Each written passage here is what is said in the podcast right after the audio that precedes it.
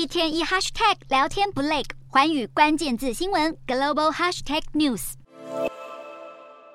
中国间谍气球闯入美国领空事件越演越烈。美国自二月上旬击落中国间谍气球后，陆续击落三个闯入领空的不明飞行物，同时也向全球各国警示中国对外监控的行径。中国也不甘示弱，反批美国的反应过激，甚至指控过去一年美国高空气球也有十多次侵入中国的记录，抨击美国才是世界最大的间谍惯犯及监控帝国。美中相互指责对方违反国际法，侵犯他国主权。气球事件让两国关系再陷入低潮，恐怕短期内很难有触底反弹的机会。今天的国际新闻评论要来谈谈，因为中国间谍气球闯入美国领空被击落，成了全球关注的焦点。美中两国都直指对方在全球进行大规模的监控，到底真相为何？恐怕是雾里看花，谁说也说不清。不过，气球事件确实已经演变成外交冲突，美中到底谁说了有理？而其他国家又是怎么看待呢？中国间谍气球闯入美国领空，引发美方强烈的不满，直指这是侵害美国国家主权，不但派战机以飞弹击落，国务卿布林肯更取消了原定要出访中国的行程。不仅如此，美国领空陆续出现三次不明飞行物侵入，美国也比照办理击落。显然，美国展示对于国家主权不容侵犯的立场相当坚决。再加上美国持续向世界各国发出对中国间谍行为的警示，从外交目的来看，就是要压制中国对外毫无忌惮的监控行径，特别是。提醒盟友对中国威胁的危机意识。美国官方尚未公布中国间谍气球的调查报告结果，不过从种种迹象来看，中国在全球布下的高空气球确实有监视、监听的功能，而且是由中国官方来操控，并非是中方解释是单纯民间所有。换言之，美国透过已掌握的证据以及高空气球的遥控技术和常理判断，试图戳破中国的谎言，并非是中方所言的天候因素不小心飘入美国领空，而且从中国。外交部及国防部后续的发言来看，出现在美国上空的气球，并非是单纯的民间设备。值得留意的是，美国也积极串联盟友，在气球事件上表态。美日韩三国外交次长在华府召开三边会议，日韩两国都对美国击落中国气球一事表态支持，强调不允许任何国家侵犯他国主权。显然，美国及其盟友是无法接受中国对全球的监视行为，而中国对美国高空气球飞入中国领空提出指控。却没有任何证据支持。美国副国务卿雪曼明确否认中方的说法。由此来看，中国的说辞显得站不住脚，反而让外界认为中国借此自导自演，影响国际舆论。事实上，各国都有维护国家安全的立场，但如果是侵入他国领空或领海，则会被视为是一种间谍的行为，这必然不被国际社会所允许。而从中国高空气球闯入美国领空来看，不只是证据确凿，更是中国也承认的气球是中方所有。那么中方。应当要为此事件负责，而不是穷于解释卸责，甚至为了转移注意，以没有证据的口吻来塑造天下乌鸦一般黑的动作，不但不会获得国际社会的认同，反而会让各国认为中国试图粉饰自己违反国际秩序的行径。可以想象的是，间谍气球会是未来国际社会热议的议题，尤其是当前无人驾驶的航空器泛滥，该如何规范以及研拟出无人飞行物的国际规则，将会是全球安全事务的焦点。而这恐怕还需要各国能自我约束为先，毕竟航空器非法进入到他国领空，这涉及到国家主权的侵害问题，同时也可能会制造误判，甚至引发国家间的冲突。想必中国间谍气球闯入美国领空事件不是单一事件，短期内会持续发酵。如何取得全球共识，恐怕还需要冗长的谈判过程。从台湾的角度来看，台湾深受中国军事威胁的程度更甚于其他国家，恐怕中国对台的监视动作已行之有年。倘若台湾上空也出现中国高空气球，台湾该如何应应？这是国安高层必须关注的问题。当然，中国可能会复制军机、军舰扰台的模式，以及过去曾发生过中国无人机出没台湾离岛领空的事件。台湾是否应该击落，或是是否需要向友邦通报，以及向中国提出警告及抗议？这攸关着台海情势发展。国际社会也都在看台湾的态度及可能的做法。随着国际社会放大检视中国监视气球的的后续效应，想必中国会极力反制任何不利于中国的指控，为的就是要修复不断攀升的负面的国家形象。对于此，台湾更必须跟西方阵营站在同一阵线上，有必要展现出不容许中国侵犯台湾主权的意志。一旦中国对台采取类似的动作，台湾应当有实质的反制作为，一来防止中国塑造灰色地带效应，二来凸显维护国家安全的决心。否则，中国将会视为理所当然，届时中国扰台行径可能成了常态，甚至